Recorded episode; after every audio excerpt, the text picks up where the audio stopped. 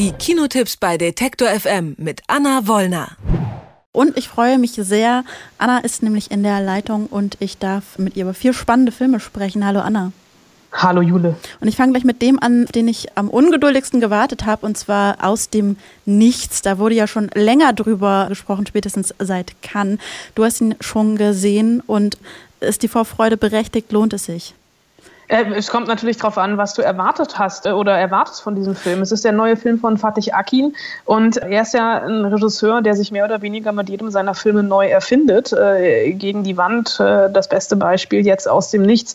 Der Film, der für uns wahrscheinlich ins, also nicht wahrscheinlich, der Film, der für Deutschland ins Oscar-Rennen gehen wird, im Moment noch auf der Longliste rauf, ist aber aller Voraussicht nach dann auch auf der Shortlist landen wird und ein Film, der Diane Krüger nach Deutschland ähm, ja, zurückholt kann man eigentlich gar nicht sagen, weil es tatsächlich ihr erster deutschsprachiger Film und es ist die Rolle ihres Lebens, denn in Aus dem Nicht ähm, spielt sie eine junge Frau, verheiratet mit einem Türken. Sie haben ein gemeinsames äh, Kind, den Sohn Rocco und bei einem Nagelbombenanschlag auf das Büro ihres Mannes verliert sie eben ihren Mann und ihren Sohn und die Polizei ermittelt erstmal komplett in die falsche Richtung.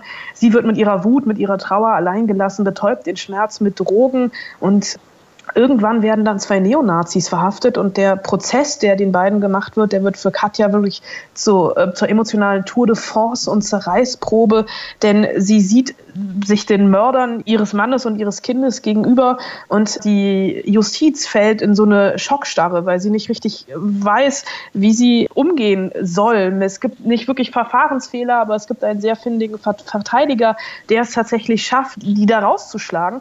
Und der Film ist äh, aufgeteilt in drei Kapitel, einmal Familie, einmal Gerechtigkeit und dann noch das Kapitel Mehr, geht also über diesen Justizthriller, über dieses Gerichtsdrama hinaus nach Griechenland und Diane Krüger, die spielt das so intensiv, dass sie wirklich an ihre Grenzen geht. Sie hat im Interview wirklich mit den Tränen gekämpft, weil diese Rolle einfach so krass ist und sie so mitgenommen hat, dass sie noch immer, wenn sie davon spricht, einen riesen, riesen Kloß im Hals hat. Und diesen Kloß im Hals, den hat man eigentlich auch, wenn man aus dem Kino geht, weil dieser Film so sehenswert er ist, auch wirklich dich an deine Grenzen bringt und absolut zermürbend ist. Dann sprechen wir über Detroit und zwar würde ich sagen, das ist wahrscheinlich ein Film über den Start des Black Power Movements in den USA. Vor allem geschichtlich informativ oder einfach nur unterhaltsam und spannend?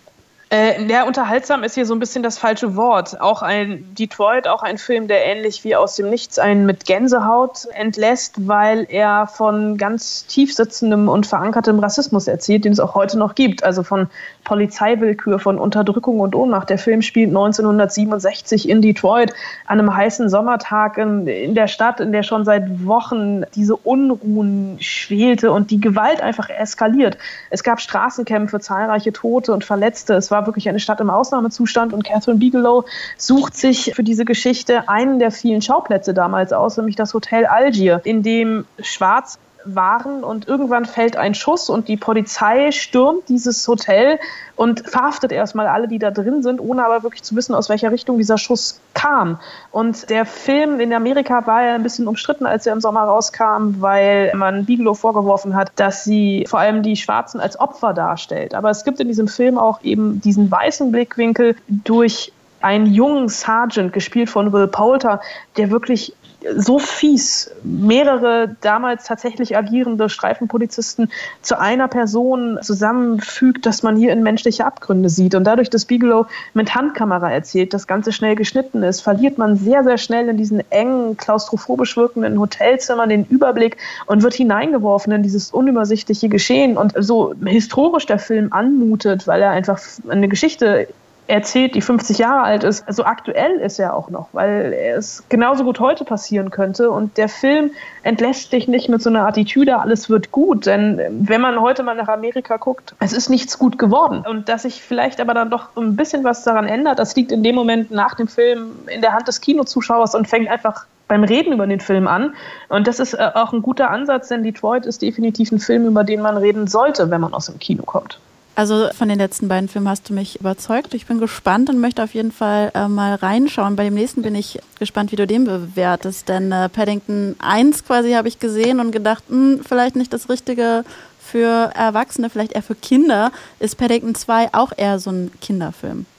Nee, überhaupt nicht. Aber ich musste ja schon widersprechen, Paddington 1 war schon kein Kinderfilm, sondern ein total liebenswert gemachter Film über das britische Nationalheiligtum neben der Queen, nämlich eben diesen Bär aus Peru, der äh, nach London kommt, am gleichnamigen Bahnhof strandet und sich erstmal zurechtfinden muss in dieser Welt als Fremder. Und das ist ja schon eine Situation, die wir alle kennen. Also wir waren alle irgendwie, irgendwo, irgendwann schon mal fremd und mussten uns irgendwie zurechtfinden. Und wie der Bär das im ersten Film gemacht hat, das fand ich schon großartig. Und es ist hier tatsächlich gelungen, eine Fortsetzung zu machen mit dem gleichen Team, dem gleichen Regisseur, dem gleichen Produzenten, dem gleichen Cast. Der Bösewicht ist ein anderer, der fast besser ist als der erste Teil, weil es einfach so viel Liebe da drin steckt. Ich, äh, Paddington 2 ist für mich wirklich einer der schönsten Kinder- und Familienfilme des Jahres, voller Fantasie, voller Spaß und mit ganz viel Liebe fürs Detail.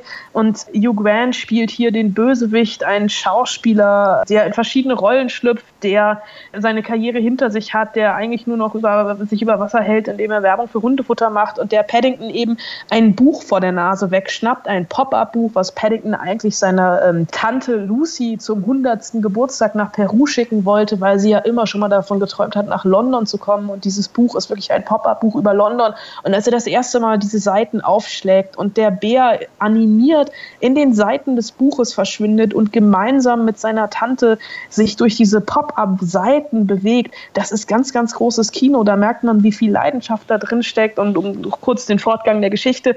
Paddington, dieses Buch wird geklaut. Ähm, Paddington kommt ins Gefängnis und ist dort mit den schlimmsten Knastbrüdern aller Zeiten und wie er sich wieder auf diese neue Situation einstellt, das ist umwerfend. Das ist wirklich, du kannst lachen, du kannst weinen. Also Kinderfilm technisch und auch so fürs Herz. Schöner wird es nicht mehr in diesem Jahr als in Paddington 2. Okay, ja gut, dann habe ich vielleicht die erste Folge verkannt und schaue mir den zweiten Film doch nochmal an. Sprechen wir über Sport, und zwar Tennis. Ist ja gar nicht der erste Tennisfilm, der dieses Jahr rauskommt. Ne? Dabei ist Tennis gerade gar nicht populär, aber im Kino schon.